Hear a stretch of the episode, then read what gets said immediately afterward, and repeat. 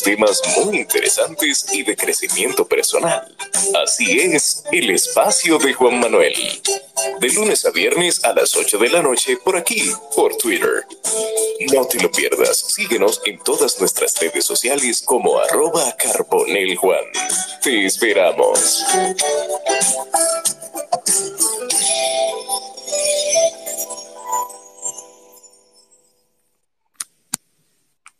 Noches, bienvenidos a un espacio más en el espacio de Juan Manuel en Twitter Spaces y también en diferido en Spotify como el espacio de Juan Manuel Podcast. Hoy con un invitado muy especial, una persona a lo cual a mí me llena de orgullo porque es, eh, es o fue o es en la actualidad, Ángel, tú me dirás, el, el diputado más joven, el cual fue elegido en el 2020, ¿cierto? Soy uno de los más jóvenes, sí. pero no el más joven. exacto, exacto. Eres uno de los más jóvenes. Entonces yo quiero que conozcan eh, al diputado, al honorable diputado Ángel Esteves de la provincia de La Vega. Ángel Esteves es empresario político, 33 años. Ángel Teófilo Esteves Esteves, un empresario agrícola y político, actualmente diputado por la provincia de La Vega. Nació el 3 de abril del 89 en la ciudad de La Vega. Realizó estudios escolares en, la, en, el Colegio Iluminada Concepción de La Vega. Más adelante obtuvo una licenciatura en Administración de Empresas en la Pucamaima, una maestría con titulación dual en Alta Gestión Financiera en la Universidad Pucamaima y en Université Bordeaux 4. Eh, no sé si lo dije bien, Ángel. Sí, lo dijiste bien. Perfecto, perfecto. Entonces, su carrera empresarial ha sido un empresario agrícola, administrador de empresa desde los 13 años, ha estado siempre involucrado en el área agrícola, incursionó en el sector cooperativo, siendo socio fundador de Copedac, una entidad de ahorros y créditos en la que fue parte del Consejo de Vigilancia y Consejo de Administración. Del 2014 a 2018, miembro de la Junta Directiva de la Cámara de Comercio de La Vega, donde tuvo el honor de ser presidente de Expo Vega 2016. Vicepresidente también de Asociación Nacional de Importadores de Agroquímicos, ANIMPA.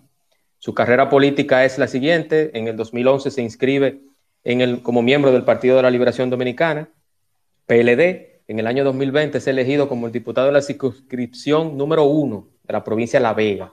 Actualmente es miembro de la Comisión Permanente de Agricultura, Obras Públicas y Juventud en la Cámara de Diputados.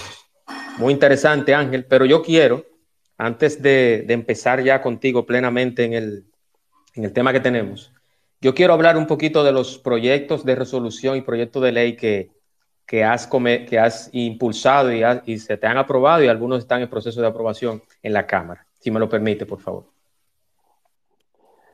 Eh, buenas noches a todos. Buenas noches, Juan Manuel. Bienvenido. Eh, solamente te tengo que corregir que es, ah. eh, 34 años que tengo. 34. Hace una, sí, hace una semana casualmente. Qué bueno, qué bueno, pues felicidades. Bueno, eh, pues nada, uh, soy nativo vegano de pura cepa. Eh, soy representante como diputado actualmente de mi.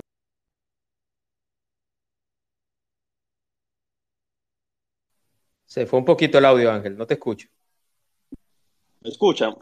Ahora sí, ¿Me, ahora me sí, ahora sí te escucho. Perdón, que ahora estaba, sí. Me estaba, entra, me estaba entrando una llamada, excúseme. Sí, es importante que, que no te entren llamadas porque entonces se interrumpe. Sí, voy a tratar Sí. de, de Sí, bloquear perfecto, eso perfecto. ahora. Pero nada, bueno, eh, incursioné en la política viendo eh, a mi pa- padre.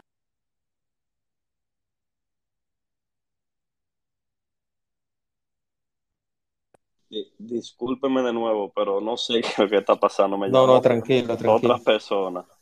Eh, Sí, te como, están como le decía, mi padre ya tiene más de 40 años lo que en, la política y uno creció mayormente en el sector empresarial y eso, y, y viendo la necesidad de, de que muchas veces los jóvenes somos muy inquietos y queremos eh, eh, criticar mucho y no entrar al terreno del juego y proponer las ideas que nosotros criticamos desde fuera. Bueno, entendí que eh, era una oportunidad para, para mí, eh, esas críticas constructivas que uno hacía, eh, definir en el terreno del juego. Con relación a los proyectos de ley que hemos sometido, Eh, yo vengo del sector agropecuario, es decir, ese es mi, es mi fuerte y he sometido proyectos que van en, esa dirección, porque uno habla de lo que uno sabe o de lo que uno aprende según la experiencia que uno ha tenido. Eh, uno de los proyectos que, eh, de los primeros que, sometí fue la Ley Nacional de Semillas. Este es un proyecto que viene solamente a, crear un marco regulatorio para esas semillas que se importan o que se generan, se crean genéticamente en el país, tenga un marco regulatorio donde el tema fitosanitario se cumpla. ¿Qué pasa? ¿Por qué, por qué esto está importante? Porque de la semilla es que nacen todos los frutos, todos los frutos eh, que nosotros nos alimentamos. ¿Qué está pasando, por ejemplo, en la naranja? ¿Por qué no se produce naranja en República Dominicana? Porque hay un virus que se llama Humboldt Loin, es un virus que todavía al día de hoy no tiene una solución, un producto para eliminarlo. Es decir, ese virus, ese hongo le llevó a una plantación de naranja en República Dominicana, ya esa, esa, esa, ese cultivo, esa finca se perdió. Entonces, si tú creas un marco regulatorio donde se cumplan los protocolos establecidos desde la generación de la, de la semilla hasta, hasta el comercializado, hasta el productor final, cumpliendo con esos protocolos fitosanitarios regulados por el Ministerio de Agricultura, nosotros podemos tener eh, producción inmensa aquí, porque uno de los problemas que hay aquí es que aparte de que no producimos lo suficientemente bien en, con, relación a kilos y eficiencia con otros países, nosotros eh, no tenemos semillas de muy buena calidad. Entonces, el siguiente proyecto que yo sometí fue el ley de banco de leche materna en la 31 provincia del país. Casualmente hoy se conoció en el hemiciclo y me lo enviaron a la Comisión de Salud para que sea evaluado. Es un proyecto. Eso leí, eso leí, Ángel. Muy, muy bien. es, eh, es un proyecto donde yo ve en, en, campaña, uno aprende mucho.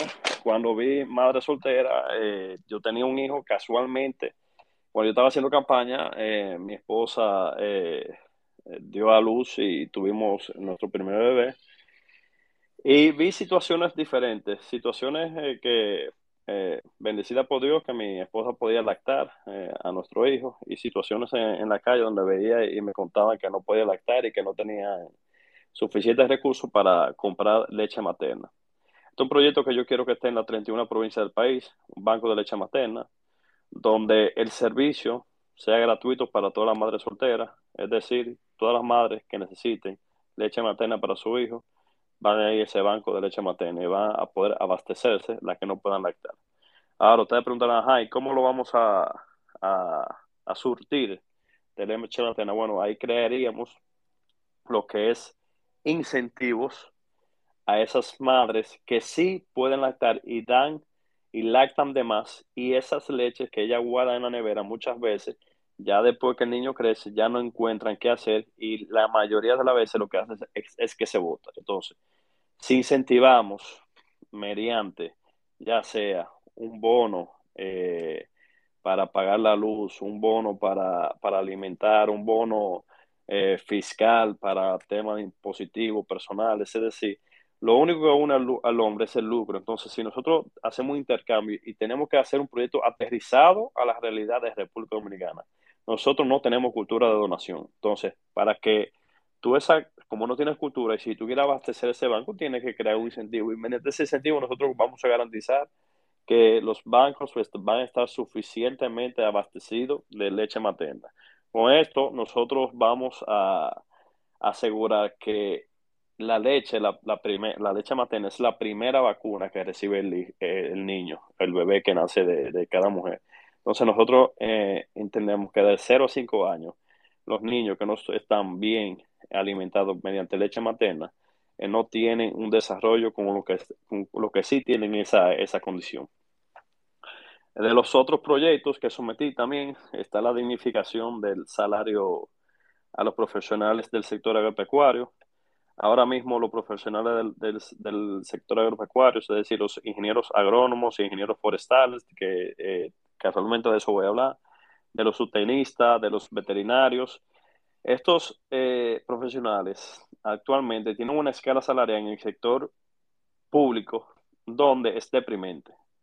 Una escala salarial que el perito o el técnico eh, tiene un salario de 25 mil pesos aproximadamente. El ingeniero ya agrónomo, subtenista, veterinario o forestal tiene ya un salario de unos, unos, 35 mil pesos. Y ya el que tenga una maestría le pone un salario creo que de 50 mil pesos. Y el que tiene un doctorado a 60 mil pesos. Entonces, cuando tú dices, ok, un doctorado a 60 mil pesos, es decir, es el marco de referencia del mercado agropecuario. Es decir, ¿qué interés va a tener los jóvenes, los padres, los, hijos de los, de, de los ingenieros agrónomos, sustenistas, veterinarios, forestales que están en nuestro país? Cuando ven que la referencia del mercado laboral es 60 mil pesos, ¿qué va a decir el hijo? No, yo no voy a estudiar eso. Entonces, yo creo una escala salarial que el mínimo, el doctorado gane 150 mil pesos. una persona que tenga maestría que gane 125 mil pesos. Un ingeniero agrónomo que gane sus 100 mil pesos y un técnico que gane unos, unos 70 mil pesos. Cuando tú creas este, esta escala salarial, tú, eres, tú haces una referencia hacia ya el sector público. Entonces, quienes ponen a, a parir la tierra, que son los ingenieros agrónomos que cuidan las plantas de las enfermedades de los insectos y de las malezas. Esta persona que día a día trabaja temprano y que orientan a muchos productores sobre el uso de, pesticidas, fertilizantes, para que puedan cultivar y tener una producción excelente. Eh, no creo que la referencia debería ser 60 mil pesos. Si, si tú pones un salario alto, la, la gente por lo menos eh, eh, se, va a motivar. Otro, otro de los proyectos, eh, ya vamos a entrar en los proyectos de resoluciones. Uno es lo que es la construcción del parque de la zona franca en unos terrenos que son del estado en Jima. Es un municipio arrocero de la provincia de La Vega. ¿Qué pasa con Jima? Todo el mundo, la mayoría del comercio de Jima es arrocero, pero muchos jóvenes dependen de su padre y no quieren seguir en la agricultura. Entonces en Gima no hay otra fuente de empleo y yo con una visión viendo un terreno que es del Estado que se pueda hacer un parque de zona franca ahí para que esos jóvenes que no quieren ya trabajar la tierra, en vez de emigrar al municipio de La Vega, se queden en su municipio de Gima y ahí mismo puedan hacer su actividad laboral y actividad eh, de vida. Otro de los proyectos de resoluciones fue instruir a las autoridades del Ministerio de Obras Públicas y Comunicaciones para que revise el reglamento para el diseño de plantas físicas escolares a fin de cumplir con las nuevas medidas de higienización y distanciamiento físico. Esto yo lo hice a principio cuando estaba el COVID. ¿Por qué?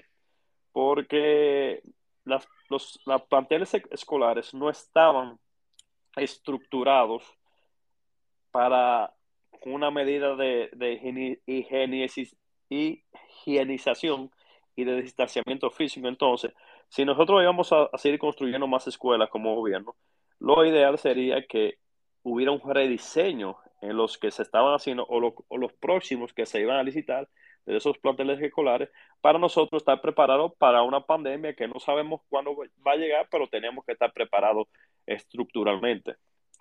Otra fue eh, que se hizo muy, muy, viral, fue la disolución de la Lotería Nacional. Es decir, yo digo, eh, la Lotería Nacional eh, es, juez y parte. Es decir, la lotería te regula, pero ella tira los, los números. Es decir, muchas veces tú dices, pero ok, tú eres mi propia, mi propia competencia y también me regula.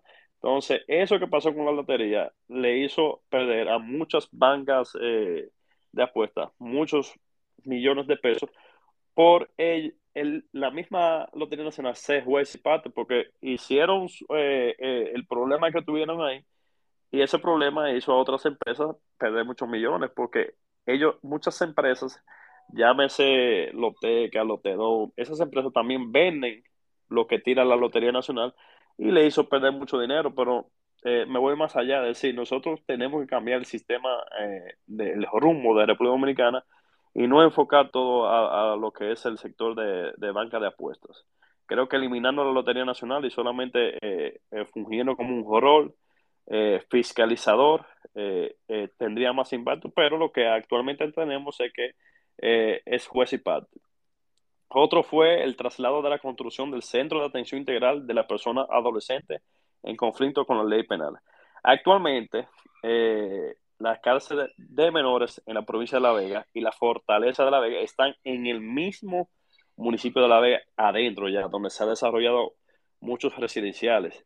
Y nosotros entendemos que es tiempo ya de que esa fortaleza donde están los, los privados de libertad eh, adultos y los privados de libertad menores, esas cárceles tienen que moverse hacia afuera de La Vega. Y hay terrenos y el Estado puede comprarlo y tiene terrenos cerca de La Vega, porque hay una cárcel en el Pino de La Vega que es lejano al municipio de La Vega, que puede hacer una ampliación ahí, mandar esos reclusos que están en, el centro de La Vega y nosotros poder utilizar ese espacio físico, ya sea para, para la ampliación de la UAS, que ya la tenemos aquí, o para otro centro educativo, pero no es, no es, no es, no es eh, no es bonito tener actualmente, ya en el, 2023, eh, unos privados de libertad en el centro del municipio de La Vega. Otro fue la compra de cinco radares, Doppler. ¿Qué ha pasado en los últimos momentos? Todos esos aguaceros que han caído, que la capital se inundó, fue por falta de planificación. Y no solamente culpo a este gobierno, sino también a todos los gobiernos eh, que han pasado por administrar el Estado. Esos radares dobles, pero por, qué cinco? Bueno, eh, la frecuencia de, esos radares no es tan, eh, no abarca la República Dominicana entera. Por eso es importante poner uno en Montecristi, uno en Pedernales, uno en el Cibao Central, uno en Samaná, otro en Santo Domingo y otro que abarque eh, la zona este. Estos radares lo que van a ayudar es a prevenir el, nivel de pluviometría que pueda caer cuando viene una vaguada y nosotros estar preparados. ¿Qué está pasando ahora mismo? Lo que nosotros, los dominicanos, siempre hacen. Bueno, después que cae la vaguada es que vamos a socorrer. En vez de nosotros planificarnos bien y prever y, saber, ok, va a caer 200 milímetros de agua en, en el este. Bueno, ya tenemos que saber cuáles son los albergues donde vamos a mandar a la persona, cuáles son las zonas vulnerables, cuáles son las, personas, cuáles son las zonas que hay entamponamiento por el tema de la tubería, por el tema de, la basura, que nosotros tenemos que, prevenir. Es decir, con estos radares dobles, nosotros vamos a ahorrarle mucho dinero al Estado Dominicano y a todos los dominicanos. Otro y hay un solo radar, Ángel. Hay, un, solo, radar, en el país. grupo Punta Cana. Y está aquí en Punta Cana. Está aquí en Punta Cana, sí, correcto. Yo estoy... está interconectado con eh, el sistema meteorológico del país porque es privado. Que escuché por ahí como que estaban tratando de, de conectarlo, pero no se ha visto eso. Y he visto muchos eh, reportajes en Twitter donde hay aviones que se tienen que devolver del mismo eh, Punta Cana o durar una, una hora y media o una hora en el aire hasta tener visibilidad por no los aviones que aterrizan aquí no tener un radar doble. Un radar doble cuesta de un millón a 1.5 millones de dólares. Con todos los préstamos que ha cogido este gobierno, yo creo que tuviéramos ya esos cinco radares, pero seguiremos en pie de lucha con, con eso. Otro fue instruir al Ministerio de Salud Pública y Asistencia Social la coordinación de acciones para promover la donación de sangre en el territorio nacional. Este es mi proyecto bandera, mi proyecto de campaña, el cual eh, ya será realidad este año. Es un proyecto donde yo quiero que existan 158 bancos de sangre en el país, en los 158 municipios que tenemos. Y ustedes se preguntarán, ok, ¿por qué 158? Bueno, les voy a hablar solamente del caso de La Vega. El caso de La Vega, eh, Constanza del municipio de La Vega está a una hora y 40 minutos subir y una hora y 40 minutos bajar. Si ponemos un caso extremo, a las 3 de la mañana, que tenga una persona en Constanza, un accidente, y tengamos el banco aquí en La Vega, eh, esa persona tenga que ser operada de urgencia, ¿qué va a pasar? Es decir, eh, va, va, a esperar tres horas esa persona, puede esperar tres horas esa persona por una pinta de sangre, una pinta de sangre que sea ROH negativa que es una de las más difíciles. Entendemos que eh, también el caso de Jarabacoa está a 40 minutos subir y 40 minutos bajar. El caso de Jimmy está a 25 minutos ir, 25 minutos eh, regresar. Y Taveras, el distrito municipal de Taveras, está a 40 minutos de la provincia del municipio de La Vega. Entonces, cuando hablamos de esas distancias, solamente en el caso de La Vega, ustedes dirán, bueno, sí, es necesario en todos los municipios. Tal vez en alguna provincia eh, no, que tengan municipios cercanos, pero la mayoría aquí de los municipios tienen cierta eh, distancia considerable que nosotros debiéramos prevenir. Pero ustedes me preguntarán a mí, ok, ¿cómo vamos a llenar esos bancos de sangre? Simple, creando también un incentivo. Nosotros los dominicanos no tenemos cultura de donar sangre. Nosotros no podemos eh, eh, hacer un proyecto de ley que no sea en base a la realidad y la cultura del dominicano. Mucha gente me ha criticado eso, que no debiera ser mediante incentivo. Yo puse ahí incentivo bono luz, bono gas, eh, bono de alimento que lo pueda consumir en cualquier supermercado colmado. Porque lamentablemente, señores, aquí eh, el dominicano, para tú incentivarlo, tiene que motivarlo. Entonces, yo creo que esa motivación nosotros garantizaríamos que los, bancos estén bien abastecidos. Pero esto se, tendría regulaciones también, porque no podemos convertir esto como en un mercado. Esto sería para las personas donantes frecuentes, es decir, usted donó más de dos veces en el año, usted donante frecuente le toca un incentivo. No queremos que, ah, porque tú necesites eh, comer, te vamos a dar incentivo y tú vas a dar tu sangre. No, no, no, lo que no queremos es eso, es crear una cultura mediante donantes frecuentes. Y este proyecto lo que va a hacer es que va a garantizar que todos los dominicanos tengan la sangre en el momento exacto. Y tú me preguntarás, ¿cómo podemos eh, eh, aterrizar ese proyecto? Bueno, ya dentro de eso conllevaría lo que es una plataforma digital donde se puedan ver en los 158 bancos de sangre del, país los niveles de, y, tipos de sangre que tengamos en abastecimiento. Una de las de, la, de la propuestas también dice que tienen que tener mínimo 200 pintas de sangre de cada tipo de sangre. Eh, suena descabellado, pero debiera ser la meta. Yo me voy más lejos, yo soy eh, extremista. Aquí, gracias a Dios, no hemos tenido un temblor de tierra como lo tuvo Haití. Si nosotros tuviéramos un temblor de, esa magnitud, de, de 7, la escala de Richter en adelante, Aquí no hay sangre en ninguno de los bancos privados para abastecer y para eh, atender a todas esas personas que puedan eh, estar heridas o, eh, bueno, que necesitan la sangre. Entonces, mi proyecto lo que conllevaría eso, incentivar a, las personas que vayan a abastecer, que la sangre sea totalmente gratis para todo el que la vaya a hacer este es un proyecto que, va, que impacta de manera positiva a la persona que tenga más dinero, a la clase media y a la persona más vulnerable. Usted puede tener todo el dinero del mundo. Si no apareció la RO negativa y usted tiene todo el dinero del mundo y no aparece, usted se murió. Entonces, es un proyecto que eh, de este impacto nacional, no solamente para La Vega, es para toda la República Dominicana. Esto es por un caso que viví con mi madre en el 2016, donde ella le iba a hacer una operación y por eh, fui a una, un banco de sangre privado en la capital y lo primero que me dicen es que no, mira, ve a otro que no tenemos. Era positivo, una sangre de una, una, tipo de sangre fácil. Cuando, cuando voy al siguiente banco de sangre, me dicen que tengo que buscar tres donantes. Era mi primera vez, yo no sabía. Bueno, cuando busco los tres donantes, hay uno que la, sangre no cuajó. Bueno, ahí tuve que buscar otra gente. Y esperar al otro día. Cuando voy a buscar las la, tres pintas de sangre positiva, yo no sabía. Si yo quería que ya con los tres donantes que me dieran mis mi tres pintas, ya yo iba a resolver. No, que son 18 mil pesos. Gracias a Dios yo tenía el dinero, pero ahí me puse a pensar, pero ven acá, ¿y si una gente no tiene 6 mil pesos por pinta y se le está muriendo un familiar y no tiene ese dinero? Y es a las 3 de la mañana. Es decir, se muere el paciente. Entonces, es un proyecto que, de verdad llega al corazón, un proyecto eh, que creo que debería ser eh, una propuesta de campaña de cualquier candidato en primera instancia, porque solamente el que lo vive sabe lo que lo, eh, lo, fastidiante que eso, lo, lo, desesperante que eso de tú querer eh, que un familiar tuyo se salve y tú tenga los recursos o no lo tenga y no aparezca ese recurso. Eh, otro de los proyectos fue también eh, la declarar el municipio de Jima como capital del arroz.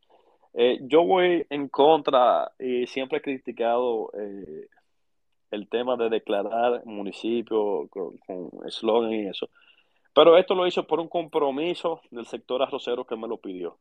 Es decir, cuando declaran de que la ciudad ecoturística, yo no le veo tanto impacto a eso, pero eh, muchas veces no es lo que uno quiera, es lo que tus electores te pidan. Y mis electores del sector agropecuario me pidieron eso y yo eh, sometí declarar eh, el municipio de Abajo como la capital del arroz por su gran aporte eh, al sector agropecuario en la República Dominicana desde su fundación en el 1905. Eh, no sé si me falta algo más, eh, sí, te faltaría el te faltaría el tema principal, pero antes de antes de Ángel y tengo una persona que solicitó una pregunta o comentario, pero antes de haciendo una pausa aquí, aquí viene ahora la parte Eh, de la pausa, quiero hacer mención de lo que hacen, los que hacen posible este espacio y son los patrocinadores. Eh, el patrocinador principal, Express Wash, Express Wash aquí en Punta Cana, en la avenida Barceló, justo al lado de Autorepuesto Montilla, Express Wash, lavado 100% ecológico en Punta Cana y ahora también con food truck y restaurante de comida criolla y también internacional bares y tapas. Express Wash en la avenida Barceló, justo al lado de Autorepuesto Montilla, patrocinador oficial del espacio de Juan Manuel y en diferido en Spotify como el espacio de Juan Manuel Podcast. Ángel, se te quedó uno, pero eh, no sé, las diosidencias eh, pasan por algo. Justamente ese es el tema de este espacio. El proyecto de resolución de compra del avión sistema. Y antes de hacerte la pregunta de por qué haces esta solicitud y esta resolución, precisamente hace 15, 18 días, aquí en Punta Cana hubo muchos fuegos forestales, los cuales se subieron muchos videos, se pidió todo eso, el ministro de Turismo estuvo por acá, pero a mí me llamaba algo la atención, ¿por qué República Dominicana, con tantos, ya eh, un tiempo fundado, un país que ha avanzado y tiene un, proceso de avance eh, de ferroviarios, de del turismo y todo, no tiene un avión cisterna, no tiene un helicóptero cisterna. ¿Y por qué te nace a ti hacer esa resolución tan atinada en un momento que precisamente lo tenemos? Mira, eh, yo siempre le busco soluciones a, los problemas y siempre lo que he visto en, lo largo de que he conocido, que he estado en la, en la política, siempre presentan las mismas soluciones, ¿no? Que poner más personal forestal, más bomberos forestales, más vigilantes, que el gobierno no está trabajando. Es decir, el gobierno no tiene estructura para, para mandar personal a todos los parques nacionales, ni a todos los bosques. No la tiene. Entonces, eh, el tema que hay que someterlo, bueno, muchos de, de esos sí son manos criminales, pero muchos de otros esos son por temas naturales. Si nos vamos a California, a California un palo se roza con otro a 44 grados Celsius, eh, enciende eh, y, se quema, eh, lo que me han dicho. Entonces creo que aquí en, en, alguna parte pudiera pasar eso, muchos pueden ser imprudencias, otros pueden ser manos criminales, pero a eso le tenemos que buscar la solución, no solamente criticar que lo están haciendo, que lo están haciendo por por temas políticos, eso siempre pasa en, los momentos eh, calurosos. Sea, lo que nosotros tenemos que hacer es buscar una solución. ¿Cuál sería la solución? Bueno, comprar unos también cinco eh, helicópteros o avión cisterna donde nosotros podamos solucionar el, el, los incendios forestales en el menor tiempo posible, porque muchas veces tenemos pendientes grandísimas y cómo va a llegar un camión de bomberos allá, es decir, qué va a hacer el, el bombero, bombero forestal, es decir, humanamente no puedo hacer nada. Tú puedes mandar mil, mil bomberos forestales a, apagar un fuego. Eh, y la mejor solución es mediante un helicóptero, un avión cisterna que pueda eh, solucionar el, problema inmediatamente. Y veo que vi que la, la, las Fuerzas Armadas tienen un helicóptero, no cisterna, porque lo utilizan y, le enganchan la bolsa para, para llevar el agua. Pero entendemos que eh, urge ya tener una solución como esta. Estas son unas herramientas muy importantes que van en la lucha contra los incendios. Eh, pueden operar en, áreas difíciles de, difícil acceso para, para otros medios terrestres y aéreos. Pueden proporcionar unas respuestas rápidas, son flexibles en situaciones de emergencia. Pueden transportar grandes cantidades de agua que no lo puede hacer cualquier camión o cualquier otro transporte puede arrojarlo en forma de gota o como de flujo continuo, dependiendo de la configuración y el equilibrio del, helicóptero. Además, tiene una capacidad de arrojar agua eh, sobre las áreas afectadas eh, que, que otros medios no tienen. También puede desempeñar otros roles en la lucha contra incendios, como el transporte de personal de extinción de incendios y equipo, eh, la realización de reconocimientos aéreos para evaluar la situación de incendio, es importante, una herramienta importante porque eh, resuelve el problema inmediatamente. Y lo importante es las presas eh, cercanas que tenemos en los diferentes parques nacionales. Por ejemplo, si nos vamos aquí al tema de Jarabacoa, fácilmente ese helicóptero pudiera abastecerse de agua en la, en la presa de Tavera. Si son incendios ya para San Francisco de Macorís, en la presa de Rincón se puede abastecer sin ningún problema. Ya si es para, para el sur, en la presa de Sabaneta se puede abastecer eh, significativamente. Entonces, eh, otro punto importante son la construcción de presas. Nosotros necesitamos construcciones de presas y más en estos momentos donde la sequía, el, el fenómeno del niño, actualmente eh, esta sequía que no solamente afecta al sector agropecuario, sino el consumo humano. Nosotros debiéramos sí motivar y, y, seguir construyendo más presas para tener esos abastecimientos para esos helicópteros o avión cisterna. Sí, y yo quisiera, eh, yo quisiera, Ángel, que ese, ese proyecto no permeara en el Congreso, porque mira qué pasa. Y te voy a poner ejemplo de otros legisladores que he tenido aquí en mi espacio. Por ejemplo, a Tobías Crespo, que pertenece a otro partido de la oposición, pero he hecho con él varios espacios de múltiples resoluciones y proyectos de ley de temas sensibles e interesantes. Entonces, no sé si es por ego político, Ángel, y lo voy a decir, y quizás no se van a sentir bien algunos, pero no sé si es por ego político, pero muchas veces cuando la resolución o el proyecto lo hace un partido de oposición o un legislador de la oposición, no se le da el carácter para que entonces, para que no se le, esos numeritos no se le carguen a alguien de la oposición. Y yo lo veo muy injusto y hasta mezquino. Entonces, yo quisiera yo como dominicano, como una persona que paga sus impuestos, que ese proyecto tuyo y me, y me pongo a la orden, tanto este espacio como mis redes y todo, para seguir atacando y presionando para que ese proyecto y los demás que tienes en carpeta se hagan. Sí, mira, eh, es así como tú dices, cuando uno está en oposición, eh, las cosas se la ponen difícil.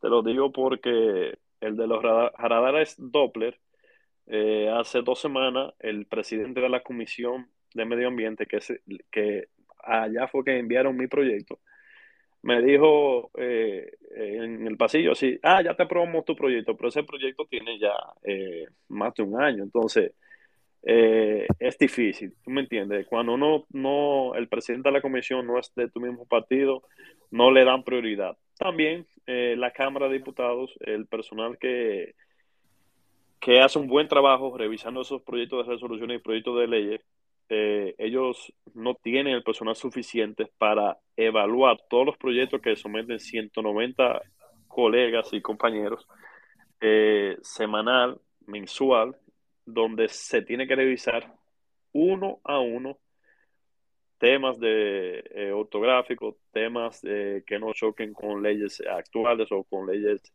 eh, que está en proceso, fusiones de, de los mismos proyectos, hay diputados que someten cosas casi iguales, entonces eh, eso siempre pasa, eh, yo como yo le doy seguimiento a todas mis cosas, mira el, mira el de Banco de Leche Materna fue uno de los que menos duró para someterse por lo menos a la, Comisión de Salud, ahora uno tiene que darle seguimiento a la Comisión de Salud, después de ahí que vaya el hemiciclo, pero lo más difícil es después que te lo prueben, va al Senado, pero después del Senado va a la comisión del Senado. Y después de la comisión del Senado vuelve al Senado.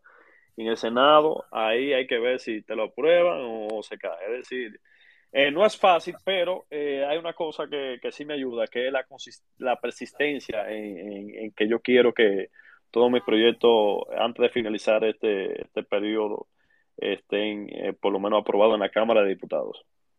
Así es, así es. Ángel, yo tengo por tradición y por norma abrir los micrófonos para que los oyentes hagan preguntas o comentarios. Antes de iniciar, como tengo a Edgar ya con, hace un ratito con la mano levantada, recordarles, recordarles que lo tengo como norma, que este espacio es un espacio de convivencia y de comprensión y debate de temas. Los comentarios o preguntas que se hagan acá a los invitados deben de ser en el marco de respeto, sin difamaciones, ni injuria, ni ataques, para que este espacio sea lo más apto y potable posible. Entonces, eh, vamos inmediatamente del audio que va a sonar.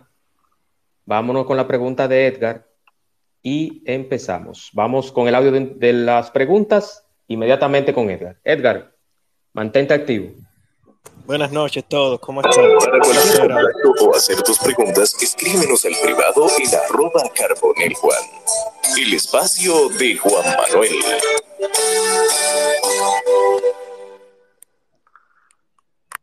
Así como lo escucharon.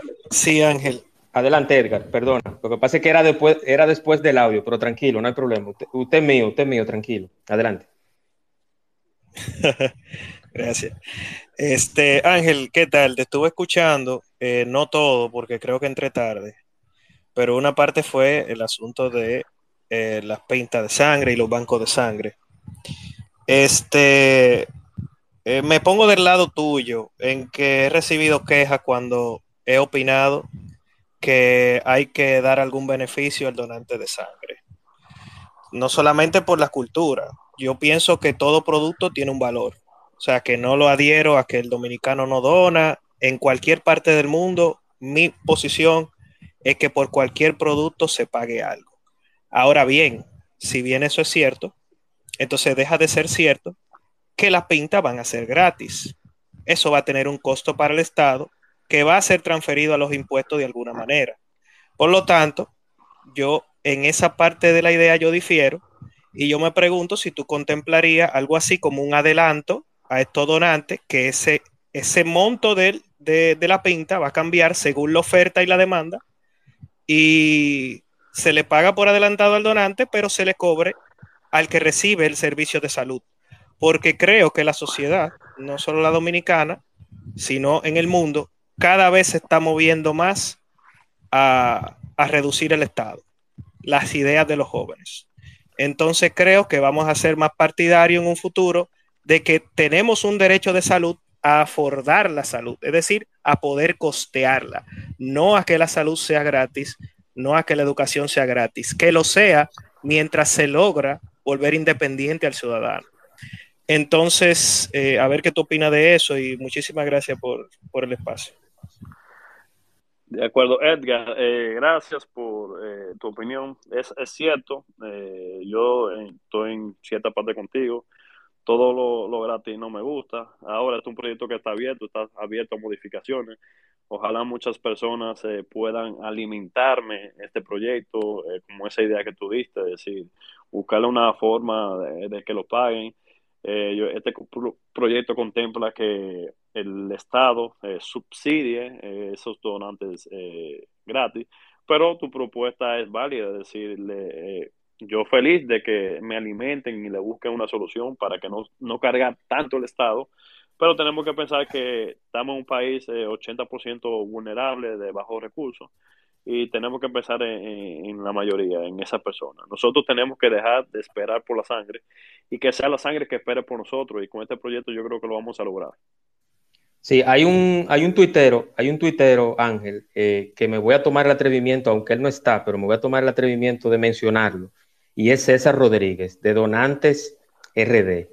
Él te puede ayudar mucho con la logística de los donantes, porque él, tanto en redes como personal, él, es, él está en Santiago, él te puede ayudar con eso y darte unos feedback sobre eso. Yo me voy a tomar el atrevimiento, voy a hablar con él, voy a, voy a pasar a pasarle el número de él a ti, Ángel, eh, ya como tengo contacto contigo, para que él te ayude en ese proyecto, que yo estoy seguro que con él van a haber algunos tips que te van a ayudar a que tu proyecto sea más cercano a la población.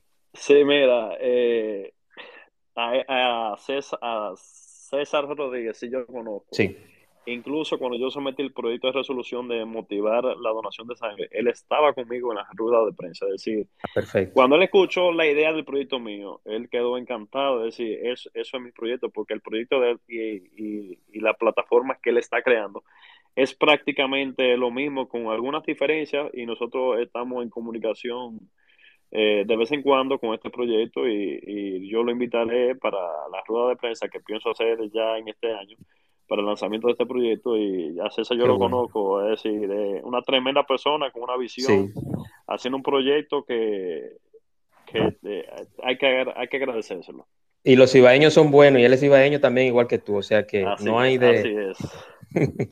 Edgar, ¿tenía algún comentario adicional o alguna pregunta? Sí, solamente para terminar, agregar que precisamente sí entiendo la preocupante de que eh, el, sector pobre ¿no? de la sociedad que no podría entonces costear las pintas, pero sí también es cierto que ese incentivo, esa idea, esa práctica va a reducir el costo de, la, de las pintas de sangre portal. Entonces, eh, esa que costaba 8 mil pesos puede llegar hasta costar hasta 2 mil pesos, pero que tenga un valor, porque si no se lo transferiríamos a los impuestos. Y no es cierto que todo el dominicano está de acuerdo con que le suban los impuestos o, que, por ejemplo, lo suban y esté de acuerdo. Vamos a suponer que el 100% esté de acuerdo, pero luego resulte que viene a ser y acontece que se le está dando a los inmigrantes ilegales, por ejemplo. Entonces ya ahí el dominicano, wow, ¿y qué pasó? Entonces, nada, se sale un poco del tema, pero igual es la idea. Y muchísimas gracias. Gracias a ti, Edgar, por el comentario y la pregunta. Ángel.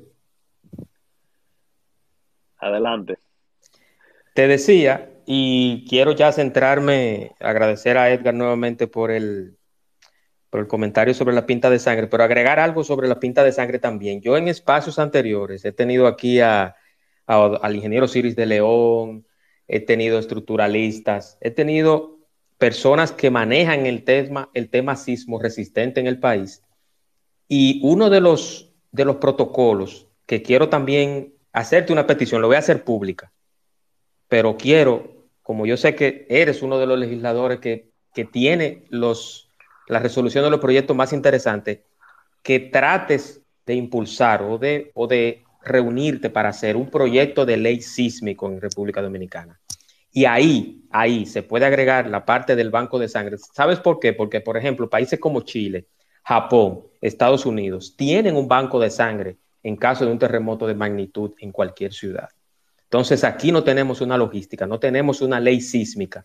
¿Qué hacer en un protocolo? Las estructuras que funcionan como refugio en caso de un terremoto, que son las escuelas, no están aptas, no tienen una sismo resistencia, ni son estructuras que han pasado una evaluación para que puedan servir como refugio en caso de réplicas luego del gran sismo. Entonces, yo te lo estoy pidiendo, yo como ciudadano, que yo no vivo en La Vega, ni soy cibaeño, Ángel, pero, pero yo quisiera que lo analices. No importa que, que tú no me des el crédito, no importa, yo no, no, no necesito eso, pero sí quisiera legisladores comprometidos con proyectos de ley para el desarrollo del país y que nosotros, que no solamente somos ruta de huracanes, también somos una isla rodeada de muchas fallas, inclusive estamos en el borde de la fosa de Milwaukee, estemos preparados en caso de un gran sismo. ¿Qué me puede decir sobre eso? Mira, eh, efectivamente, a mí me gusta anotarlo, anoté aquí ya para eh, que los que me ayudan en ese tema eh, de redacción me le vayan buscando una solución a eso. Eh, proyecto de ley sismo, me dijiste, ¿verdad?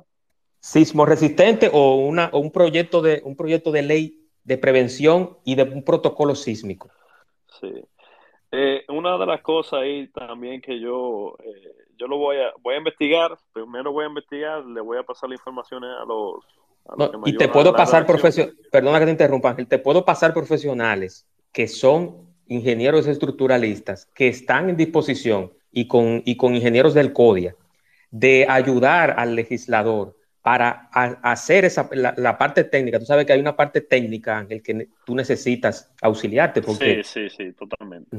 Entonces, esa parte, yo estoy dispuesto a buscarte y yo también te, te ayudaré a buscarte personas y a que, a que te ayuden a, en la parte técnica de ese proyecto a hacer lo posible. Eh, lo, vamos a, poner, a ponerlo en comunicación a partir de mañana para darle seguimiento a eso. Yo, yo también tengo, se me olvidó mencionar un proyecto muy importante, que fue yo sometí la, la instalación de cargadores eléctricos en la Cámara de Diputados. ¿Qué pasa? Actualmente, el, la Cámara de Diputados, y yo siempre voy a, a expensa de ahorrarle dinero al Estado, porque eso es lo que la población quiere, que los funcionarios, los legisladores no malgasten sus, sus impuestos, el dinero que paguen. Entonces, hay un proyecto que yo sometí al principio, que se me olvidó mencionarlo, que fue la, la instalación de los cargadores eléctricos en la Cámara de Diputados y así incentivar a, todos los eh, legisladores a que utilicen vehículos eléctricos. Y ustedes me dirán, pero existe, ok, si fuera, y fuera de la cámara, es decir, habrán cargadores. Bueno, hay una empresa que se llama Evergo, que es de allá, de, de CEPEM, que tiene ya eh, más de mil cargadores eléctricos a nivel nacional. Sí. Hasta en Dajabón Entonces, sí. si nosotros motivamos como Estado, como poder legislativo, a los legisladores a que utilicen vehículos eléctricos. El Estado, yo hice un cálculo, depende de la asignación que nos dan promedio, yo hice un cálculo que el Estado nosotros le podemos ahorrar unos 80 millones de pesos anuales. Entonces, cuando le ahorramos 80 millones de pesos anuales por cuatro años, estamos hablando de 320 millones de pesos anuales. La electricidad sí tiene un costo, pero es tres veces menos que el combustible hoy día. Entonces, hay, hay carros ya hoy día que te dan 500 kilómetros de, eh, recorrido. Por ejemplo, yo, eh, eh, que tengo que ser coherente también para someter este, este proyecto, mi vehículo es híbrido, es decir, me, me da 40 kilómetros vía eléctrico y la otra parte con combustible. Entonces, yo, donde pueda, yo, yo cargo, ¿tú me entiendes? No me da lo suficiente que yo quiero, pero voy siendo un poco coherente con, lo que yo quiero. Entonces, si ya tenemos el sector privado que está invirtiendo en más de mil cargadores eléctricos, nosotros como Estado, como poder, eh, el primer poder del Estado, debiéramos incentivar a nosotros mismos y después a la población porque como nosotros somos los que creamos los proyectos de ley, que creamos el marco regulatorio, nosotros eh, debemos poner el ejemplo y poniendo el ejemplo es yéndose a la práctica y así y, cumpliendo con lo que uno dice. Yo creo que, que este es un proyecto que, bueno, se estaba instalando ya, eh, se estaba haciendo una, una adecuación en la Cámara de Diputados para, para instalar ya estos cargadores. Se, se reunieron con la persona para instalarle dos cargadores eléctricos. El proceso no ha concluido, pero yo le estoy dando seguimiento. Esperemos que antes de terminar esta, esta, esta gestión nosotros podamos ver por lo menos dos cargadores eléctricos por primera vez en la Cámara de Diputados para que esos eh, legisladores, que creo que habemos unos dos o tres o cuatro que tenemos vehículos híbridos y eléctricos, podamos ir concientizando a los próximos legisladores, a los que están y a la población de que eh, le vamos a ahorrar dinero a, los, a los dominicanos, pero también vamos a ser legisladores mucho más eficientes cuidando el medio ambiente. Eso es correcto, eso es correcto. Y cuando el dinero se ahorra en una zona o en un sector o en un ítem, ese dinero que sobra se puede invertir en otros de insumos necesarios también. Entonces, una buena iniciativa tuya, Ángel. Yo te felicito.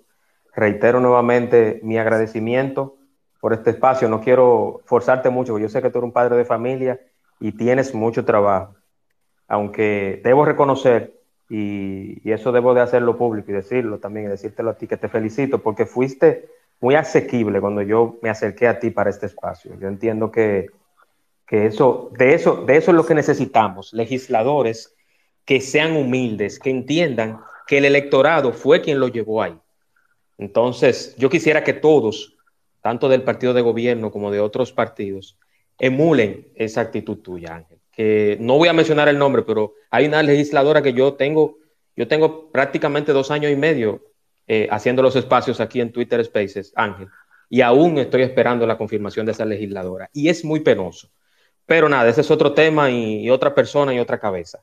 Pero de ti, de Ángel Esteves, yo sí puedo hablar bien y puedo decir que accediste y, y todos conocieron toda esa resolución de proyecto de ley muy interesante y te auguro y te deseo mucha salud y mucha prosperidad en el ámbito legislativo como lo estás teniendo.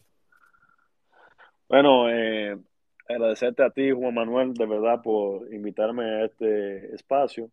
Estaré siempre a, la disposición y más cuando sea debatir eh, ideas, eh, así mismo como la propuesta de, Edgar, que, que, ya uno le alimenta el proyecto, es decir, estos espacios para debatir esos proyectos de ley, yo creo que eh, beneficia mucho no solamente a uno que, que somete el proyecto, sino a la República Dominicana y no te apures, que yo te voy a dar crédito en, la ley de sismo. no, no, yo lo, yo lo, yo lo hago, yo lo hago porque sé que sé que tienes un criterio y Ángel, y, hay algo que yo quisiera que me sirvas también como portavoz, que todos los legisladores que tengan proyectos, resoluciones o alguna idea de un proyecto, que este espacio, el espacio de Juan Manuel en Twitter Spaces y en diferido en podcast, en Spotify, puede servir de bancada. Yo no tengo bandera, Ángel.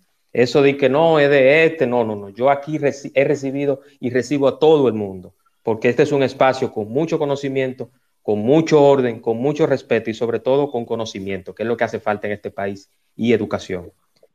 Agradecerte, Ángel, nuevamente que estuviste por acá. Eh, y nada. Gracias, Juan Manuel, y, a todos los oyentes también. Es decir, estaremos a la orden y bienvenidos cuando pueda a La Vega. Gracias, gracias Ángel, gracias. Y yo quiero que antes de irte, Ángel, de tus redes para que te sigan y conozcan un poquito más de qué está haciendo Ángel Esteves en el hemiciclo. Bueno, eh, mis redes en Twitter, como lo pueden ver, Ángel Esteves, rayita abajo, y en Instagram y Facebook es Ángel Esteves E. Ahí yo paso mi balance, yo paso mi asistencia, yo mismo me, me fiscalizo y lo muestro los proyectos que hago, la asistencia que tengo para que eh, no me pasen balance, sino yo pasárselo a, a, la población antes de que me critiquen. Correctamente, correctamente. Y eso, eso, eso te hace un legislador responsable. Y antes de terminar, señores, recordarles que este espacio llegó gracias a Express Wash, aquí en Punta Cana, en la Avenida Barceló, justo al lado de Autorepuesto Montilla. Express Wash, lavado y detailing 100% ecológico. Y ahora también con food truck y bar y tapas en Punta Cana. Express Wash lavado 100% ecológico sin agua, para proteger el único planeta y el único medio ambiente que tenemos, que es este. Agradecer nuevamente a Ángel y recordarle que el próximo jueves tendremos con mi amigo crítico y analista de cine, Liranzo, películas. Y oye, escucha bien, Ángel, yo sé que, yo sé que tú, eres un, tú, tú eres un cinéfilo, te gusta mucho el cine. Yo tendré un espacio el jueves sobre películas basadas en hechos reales. ¿Y qué tiene que ver eso con la vida real y la desconstrucción y la instrucción de la vida basado en esos hechos? En el segmento, en el espacio de Juan Manuel Ondas de Cine, películas basadas en hechos reales, jueves 8 de la noche, aquí, por Twitter Spaces. Buenas noches, descansen y Ángel, de nuevo, muy agradecido, hermano. Gracias, Juan Manuel.